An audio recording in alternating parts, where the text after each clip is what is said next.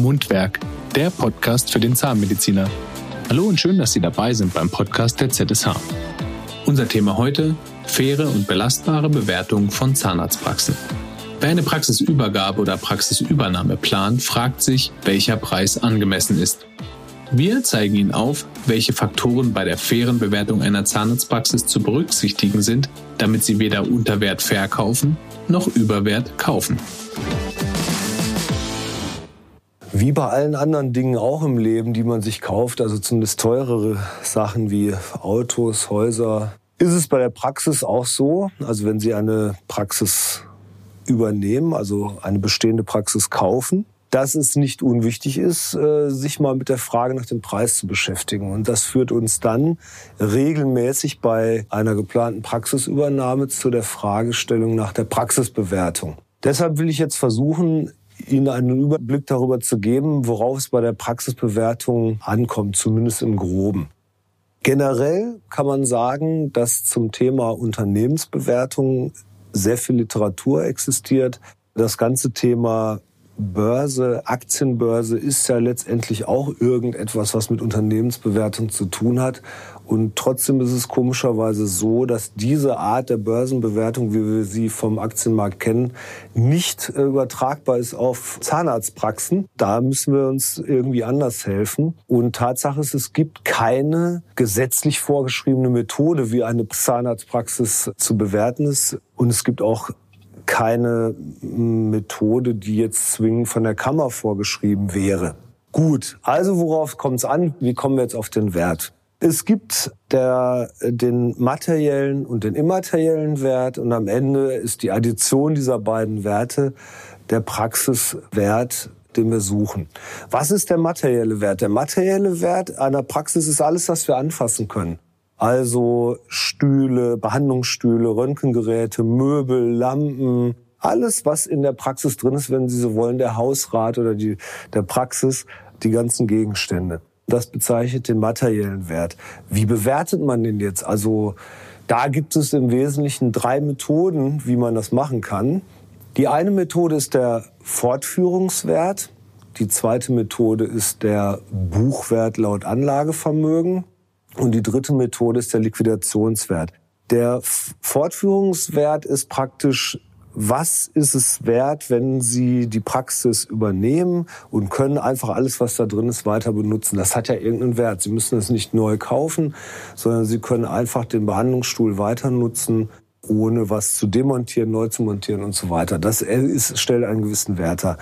Der Wert laut Anlagevermögen, der Buchwert, ist ähm, etwas, was eine steuerliche Information ist. Das hat jede Zahnarztpraxis beziehungsweise der Steuerberater der Zahnarztpraxis ein Anlagevermögen der Praxis. Da stehen die Restbuchwerte drin. Das kann der Wert sein, muss aber nicht, weil ich sag mal, ich mache mal so ein Beispiel, wenn Sie einen Behandlungsstuhl haben, der voll funktionsfähig ist, aber der steht nur noch mit einem Euro Restbuchwert im Anlagevermögen, der funktioniert ansonsten perfekt, da ist gar nichts dran. Dann würden Sie ja auch nicht sagen, den verkaufe ich jetzt für einen Euro, weil der mit einem Restbuchwert im Anlagevermögen so drinsteht, sondern möglicherweise sagen Sie, nein, der Stuhl ist trotzdem noch fünf oder vielleicht sogar 10.000 Euro wert. Also insofern ein bisschen schwierig. Und der Liquidationswert ist im Prinzip der Wert, wenn man hergehen würde und würde alles, was in der Praxis drin ist, jetzt äh, irgendwie verkaufen am Zweitmarkt an oder an irgendwelche Aufkäufer, die alte Geräte kaufen.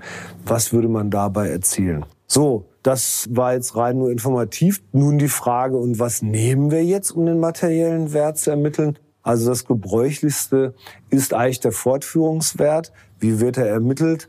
In aller Regel ist das eine Aufgabe, die gerne von Dentaldepots übernommen wird. Die kennen die Geräte, die kennen die Preise, die wissen, was eigentlich so zum Beispiel eine Einheit, Einheit XY oder Z noch wert ist, wenn sie da weiter benutzt werden kann. Und die liefern uns dann den, am Ende des Tages den materiellen Wert. Also der wird irgendwo schon in der Nähe des Anlagevermögens sein, aber meistens doch noch mal ein bisschen höher. Kommen wir also zum zweiten Wert, der uns zu, den wir brauchen, um den Gesamtwert der Praxis zu ermitteln. Das ist der ideelle Wert. Was ist das jetzt? Der ideelle Wert ist im Prinzip ein Preis, den wir ermitteln, den Sie dem Abgeber der Zahnarzt dafür bezahlen müssen, dass der die Zahnarztpraxis aufgebaut hat dass er ein funktionierendes Unternehmen mit einem bestehenden Umsatz, bestehenden Kunden abgibt und äh, sie diese Aufgabe nicht mehr übernehmen müssen. Das nennt man äh, ideeller Wert. Und den zu ermitteln, das ist wahrscheinlich sogar noch ein bisschen komplizierter als, wie eben geschildert, der materielle Wert. Auch hier gibt es extrem viele unterschiedliche Methoden, das tun zu können. Tatsächlich hat sich da nichts wirklich vereinfacht. Insofern kann ich jetzt vielleicht auch nur ein bisschen meine Meinung wiedergeben. Da kann es auch andere Meinungen geben. Aber zumindest weiß ich von meinen Kollegen, dass die so in die ähnliche Richtung denken wie ich. Und zwar eine zukunftsorientierte Wertermittlung für den immateriellen Wert. Wie funktioniert das jetzt so in etwa?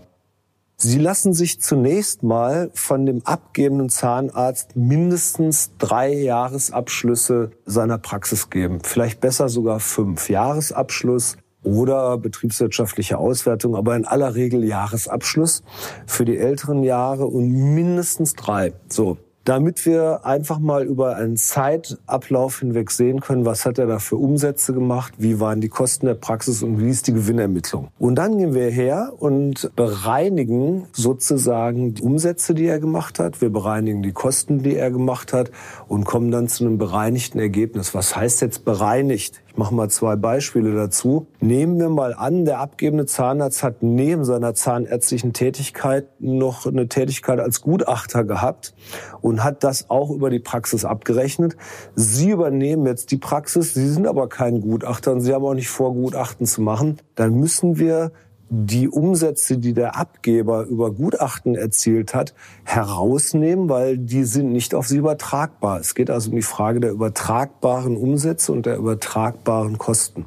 Zweites Beispiel bei den Kosten. Nehmen wir mal an, der abgebende Zahnarzt hat eine Ehefrau gehabt, die mitgearbeitet hat. Und diese Ehefrau hat total viel gearbeitet, aber hat gar kein Geld dafür bekommen. Und die würde aber jetzt bei der Praxisabgabe zusammen mit ihrem Mann auch in Rente gehen. Die ist also nicht mehr da.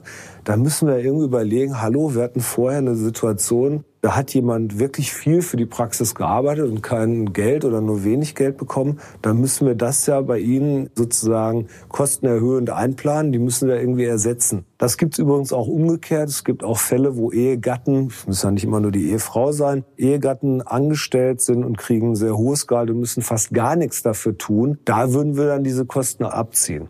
Also das wären so ein paar Beispiele für Umsatz- oder Kostenbereinigung. Am Ende geht es darum, den Gewinn zu ermitteln, der wirklich auf Sie übertragbar ist. Also was von dem, was der gemacht hat, können Sie nachher auch erzielen. Wenn wir das einmal gemacht haben, kommt noch ein weiterer Punkt, dann ziehen wir ein kalkulatorisches Oberarztgehalt von diesem Ergebnis ab. Warum? Weil das ist eine Einkommensgröße, die Sie risikolos erzielen können. Also Sie müssen sich ja überlegen, Zahnarztpraxis gleich Verantwortung, gleich Risiko, gleich, was weiß ich, viel mehr Arbeit und auch unternehmerische Aufgaben. Dem steht halt gegenüber die Möglichkeit, einfach zu einer Klinik zu gehen und sich als angestellter Zahnarzt oder als Oberarzt wird da üblicherweise genommen, anstellen zu lassen, ohne irgendwelche Risiken und einfach ein Gehalt zu kriegen. Also ziehen wir das von diesem bereinigten, übertragbaren Gewinn ab. Und dann kommen wir sozusagen zu dem eigentlichen Faktor, der uns jetzt zu der, dem Restwert, der uns jetzt zum dem unternehmerischen Gewinn führt und damit zum immateriellen Wert. Und dabei sind wir jetzt auch bei der größten Stellschraube angekommen, weil Nochmal, übertragbarer Umsatz minus übertragbare Kosten gleich übertragbarer Gewinn.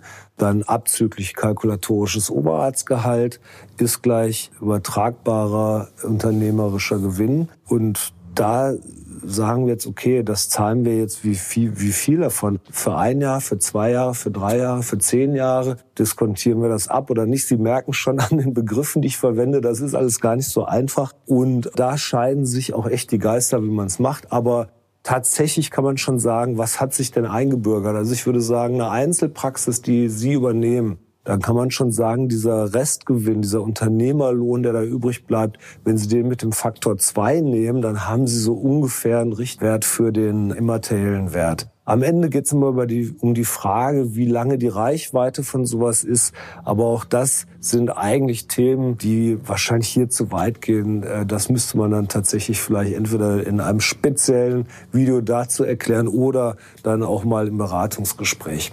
Auf jeden Fall am Ende des Tages ungefähr so ermittelt man einen immateriellen Wert. Und dann gehen wir am Ende ganz einfach her. Jetzt wird es wieder einfach. Wir haben am Anfang den materiellen Wert ermittelt. Stichwort Dentaldepot. In der Regel können natürlich auch andere machen, aber das ist nur so ein üblicher Vorschlag, der häufig genommen wird. Immaterieller Wert. Ich habe erklärt, dass es halt super viele Wege gibt, wie man das ermitteln kann, aber auch nichts Einheitliches, nichts Vorgeschriebenes. Ich habe Ihnen gerade jetzt eine sehr logische, zukunftsorientierte Methode gesagt, die wirklich was mit den Gewinnen und Umsätzen der zu kaufenden Praxis zu tun hat und mit der Reichweite dieses Unternehmerlohns, den Sie da sozusagen übernehmen. Und so kommt man dann eigentlich zu einem ganz guten Ergebnis und ungefähr so haben Sie eine Vorstellung, wie das gemacht wird.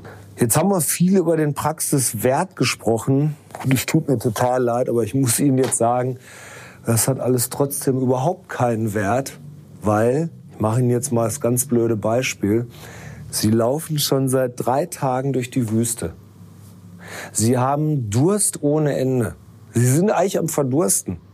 Und jetzt stehe ich vor Ihnen und ich biete Ihnen ein Glas frisches, kühles Leitungswasser an.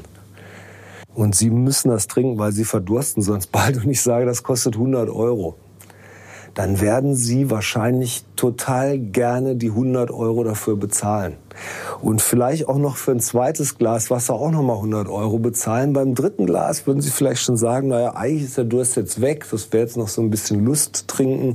Da zahlen Sie nur noch 50 und irgendwann sagen Sie, ich, ich bezahle da gar nichts mehr dafür. Was ich damit sagen will mit diesem Beispiel, ein Glas Wasser hat mit Sicherheit, da können wir uns glaube ich darauf einigen, in unseren Breitengraden zumindest keinen Wert von 100 Euro. Aber es kann Situationen geben, wo Ihnen das 100 Euro wert ist. Übertragen auf, auf dieses ganze Thema Praxisbewertung heißt das, ja, wir bewerten was nach einer Methode X, Y oder Z und Sie merken schon, wie ein bisschen schwammig das auch alles ist. Aber am Ende des Tages können wir da bewerten, so viel wir wollen. Wenn der Verkäufer der Praxis sagt, sagen wir mal, wir kommen auf einen Praxiswert von 300.000 und der ist in einer Stadt, die ist total beliebt, da wollen alle hin und jetzt haben sie dann noch drei Mitbewerber für die Praxis und die sagen, ist mir total egal, ich biete da auch 350.000 dafür oder 400.000, dann kann es sein, dass die Praxisbewertung gesagt hat, Wert ist 300.000, aber am Ende müssen sie 400.000 bezahlen, um die Praxis zu bekommen. Umgekehrter Fall geht natürlich auch. Der Praxiswert sagt 300.000, aber es gibt irgendwelche Faktoren, warum da keiner hin will oder ist einfach nicht so beliebt oder sie, keine Ahnung, die Nachfrage, die, die Anzahl der Übernehmer ist nicht da, dann können sie vielleicht auch den Preis ein bisschen drücken. Also sie merken, trotz all dieser Bemühungen heißt Praxisbewertung nur, eine gute Indikation zu kriegen, wo müsste es eigentlich liegen, um nachher bei den Verhandlungen so ein bisschen besser zu wissen, liege ich ungefähr richtig oder liege ich ungefähr falsch und wie weit kann oder möchte ich dabei gehen. Kleine Geschichte ganz zum Schluss, die wir bitte alle Berater nicht und auch die, die Kunden, also die Zahnärzte nicht, die die Praxen übernehmen, bitte nicht vergessen wollen. Wenn wir über Preise sprechen mit dem Abgeber, seine Praxis bewerten und dann nachher über den Preis verhandeln, dann sollten wir echt immer bedenken, das ist in der Regel ist das ein Mensch, der sein Lebenswerk gerade verkauft und mit dem wollen wir pfleglich und ja achtsam umgehen, respektvoll umgehen und schon mal gar nicht solche Sätze wie für den Schrotthaufen zahle ich doch keine 200.000 Euro oder so. Das alles sollte wirklich unterbleiben. Man sollte sich da höflich miteinander, höflich, hart und sachlich vielleicht in die Preisverhandlungen begeben. Und dann aber auch vielleicht mal an irgendeiner Stelle mal dran denken, dass da auch gilt, leben und leben lassen. Also die letzte Mark aus einer Preisverhandlung für eine Praxis rauszudrücken, kann manchmal die teuerste Mark sein, weil in der Regel lebt der abgebende Zahnarzt schon irgendwo in der Nähe der Praxis, die Sie jetzt kaufen. Und wenn er das dann so negativ in Erinnerung hat, diesen Kaufprozess, dann kann es ja sein, dass er in seinem Dorf, in seinem Örtchen oder in seinem Stadtteil absolut jedem erzählt, was Sie für ein unmöglicher Mensch sind Und dann haben sie vielleicht da ein bisschen was am Kaufpreis gespart, aber am langen Ende an Umsatz auch verloren. Also das wäre nochmal so ein Tipp am Schluss. So, das war es erstmal für heute zum Thema Praxisbewertung. Mundwerk, der Podcast für den Zahnmediziner. Das war's zu unserem heutigen Thema Praxisbewertung. Mehr Informationen rund um den Beruf des Zahnmediziners finden Sie auch in den weiteren Folgen unseres Podcasts. Und wenn Sie Fragen an uns und zu den Leistungen der ZSH haben, besuchen Sie uns auf www.zsh.de.